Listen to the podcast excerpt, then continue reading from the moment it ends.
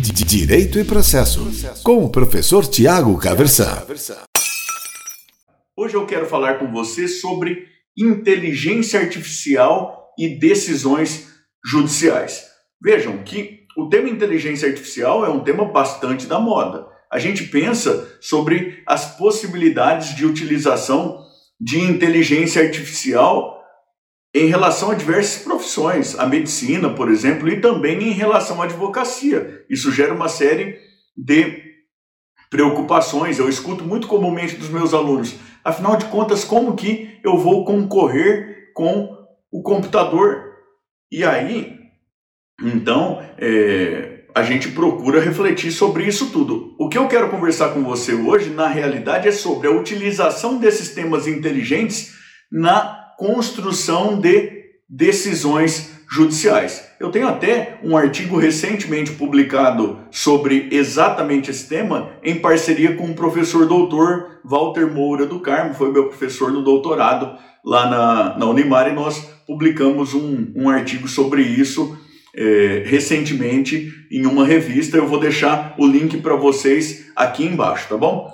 Vamos pensar em algumas noções que são fundamentais. E aqui eu quero resgatar uma noção que é própria ao Carnelucci, no sentido de que o juiz, quando decide, ele cria norma individual e concreta.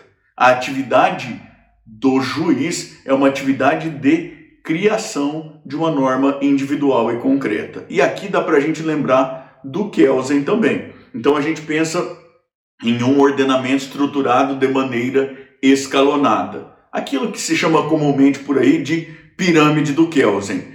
A Constituição está no ápice da tal pirâmide.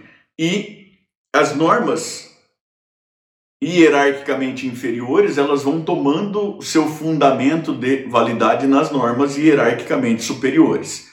E o Kelsen diz o seguinte, olha, o que o ordenamento entrega para o juiz então é uma moldura. O ordenamento colocado pelo legislador de maneira geral e abstrata nunca chega à especificidade do caso concreto. Quem resolve a especificidade do caso concreto é a norma individual e concreta, a sentença que é construída pelo juiz. O juiz, para construir a decisão, então, ele deve construir dentro da moldura que é entregue pelo, é, pelo ordenamento jurídico. E ele faz isso no exercício da jurisdição. A jurisdição é o poder dever de dizer a norma individual e concreta para solucionar os casos concretos.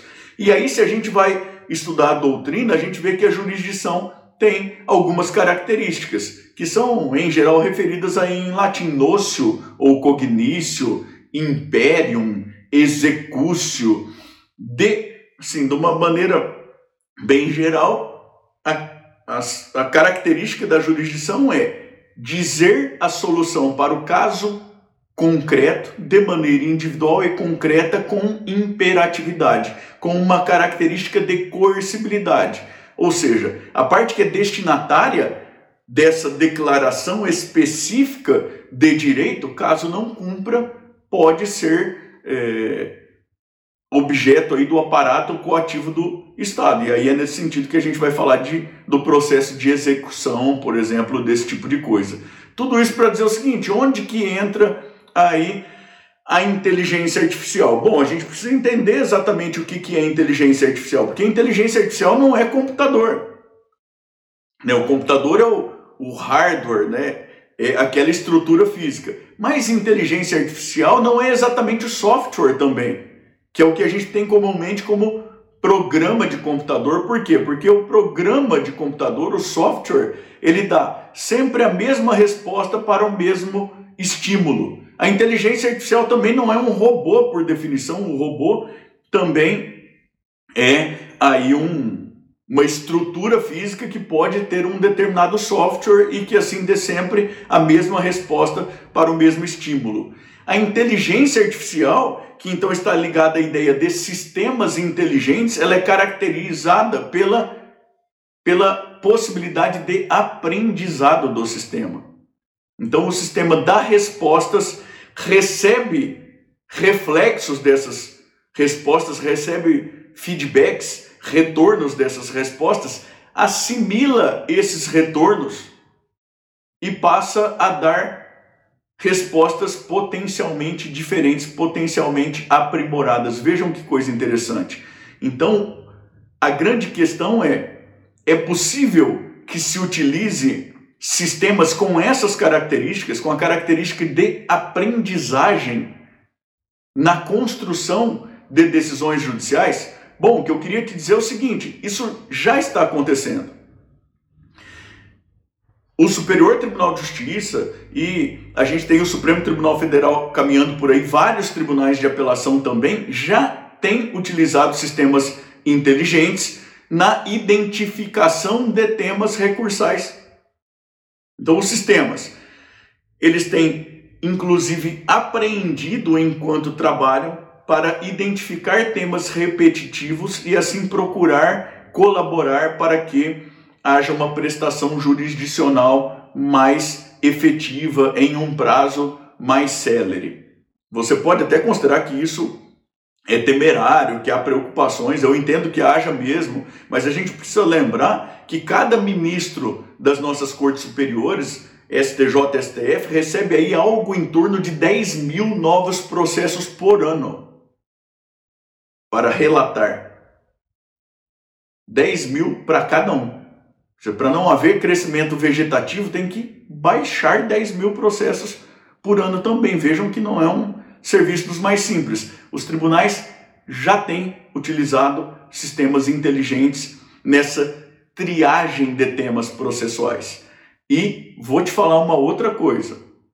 O Conselho Nacional de Justiça editou agora bem recentemente, em agosto de 2020, a resolução 332, em que trata da possibilidade de utilização de sistemas inteligentes na construção de decisões judiciais. Isso está colocado, você pode olhar a resolução lá, você vai ver um vislumbre dessa possibilidade lá no artigo 7 da resolução 332 do CNJ e de maneira bastante clara no inciso 2 do artigo 17. E aí a ideia na resolução toda é que deve haver muita cautela para que não haja um aprisionamento aí do sistema inteligente por vieses cognitivos preconceituosos ou socialmente injustos. Então, a resolução trata aí de da tentativa de mecanismos para evitar que isso ocorra, porque é uma possibilidade, né? Ah, o sistema inteligente pode partir inicialmente já de uma programação lançada por um ser humano, muito é, possivelmente bem intencionado, mas que implique determinados vieses e que podem ser socialmente injustos, podem ser preconceituosos, podem ter uma série de problemas. O artigo 17, lá no inciso 2, ele diz também que o sistema, ele sugere que os sistemas inteligentes poderão sugerir projetos de decisões judiciais e que esses projetos não serão vinculantes, que eles serão sugestões que o magistrado responsável pelo caso poderá optar por decidir diferente. Isso pode ser um negócio assustador, mas eu vou chamar a sua atenção para o seguinte: a própria Constituição Federal prevê lá no artigo 98, inciso 1, a possibilidade de criação de juizados especiais. Está escrito na Constituição isso, lá no texto original da Constituição. E que esses juizados poderão ser integrados por juízes togados ou por juízes togados eleigos. A lei do juizado especial, que rege o juizado especial, que é a lei 9099 de 1995, fala da possibilidade de juízes leigos, fala da possibilidade dos juízes leigos dirigirem as instruções fazerem projetos de sentença que ficam sujeitos à homologação por parte do juiz togado. E o que, que o juiz togado faz? Ele recebe o projeto de sentença, ele pode homologar esse projeto de sentença, ele pode determinar a realização de outras diligências, a produção de outras provas, ou pode, caso considere que é o caso e que tem condições para isso, pode proferir uma sentença em substituição aí desse projeto de sentença apresentado pelo juiz leigo. Pelo que me parece, e isso é o que a gente tinha dito já naquele artigo que publicamos com o professor Dr. Walter Moura do Carmo, parece-me que os sistemas inteligentes poderão aí atuar no mesmo sentido que atuam os juízes leigos. Não são juízes de carreira, podem elaborar projetos de sentença, mas esses projetos de sentença ficam passíveis de homologação pelo juízo togado e eles não são vinculantes da atividade do juízo togado.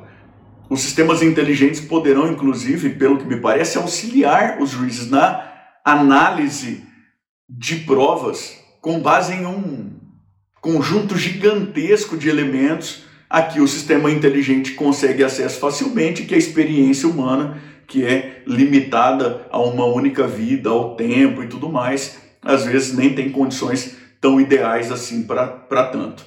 Eu vejo aqui duas, duas coisas sobre as quais nós precisamos continuar pensando e devemos atentar. A primeira é justamente esse risco de que os sistemas inteligentes sejam aprisionados por determinados interesses que sejam aí vítimas de vieses cognitivos demasiadamente humanos. Esse é um risco, nós precisamos estar o tempo todos atentos para isso. E a segunda preocupação é a seguinte: vejam que isso está acontecendo por resolução do Conselho Nacional de Justiça, que é um órgão de caráter administrativo que não tem um poder legislativo. Quando eu falei para você do juizado especial, vejam, a previsão da possibilidade de juízes leigos nos juizados especiais está no texto constitucional e depois está regulamentada aí em texto legal infraconstitucional. Eu, para falar a verdade, tenho sinceras e sérias dúvidas sobre a pertinência desse tipo de coisa ser objeto de resolução de quem quer que seja. Tá certo? Direito e processo, com o professor Tiago Caversan.